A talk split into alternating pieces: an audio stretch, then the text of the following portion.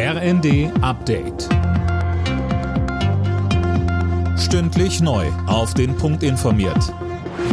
Ich bin Linda Bachmann. Guten Tag. Noch heute will der britische Premierminister Johnson als Chef der Konservativen zurücktreten. Das berichtet die BBC. Bis Herbst will er aber offenbar noch Regierungschef bleiben. Bis dahin soll ein Nachfolger gefunden werden. Johnson steht nach mehreren Affären seit Monaten unter Druck. Zuletzt legten immer mehr Minister und andere Mitarbeiter der Regierung ihre Ämter nieder. Daraufhin hatten mehrere Kabinettsmitglieder Johnson zum Rücktritt aufgefordert. Der Bundestag hat den Weg für einen schnelleren Ausbau der erneuerbaren Energien freigemacht und ein entsprechendes Gesetzespaket verabschiedet. Unter anderem sollen die Bundesländer verpflichtet werden, zwei Prozent ihrer Fläche für Windräder zur Verfügung zu stellen.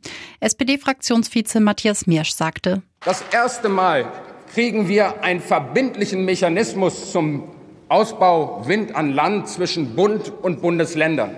Es wird nicht mehr möglich sein, dass sich einzelne Bundesländer wegducken und an dieser großen Herausforderung nicht beteiligt sind.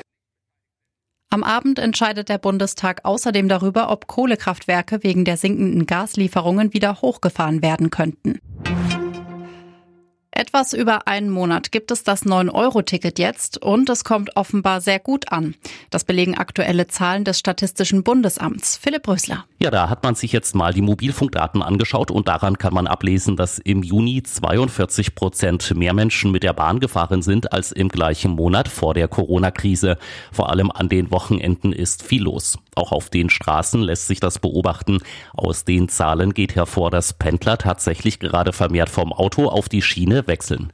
Wie viele Leute dazu noch auf den Bus umgeschwenkt sind, geht aus den Handydaten nicht hervor. Das 9-Euro-Ticket kommt offenbar gut an. Laut Statistischem Bundesamt sind im Juni 42 Prozent mehr Menschen mit der Bahn gefahren als zur gleichen Zeit vor drei Jahren. Vor allem an den Wochenenden ist viel los.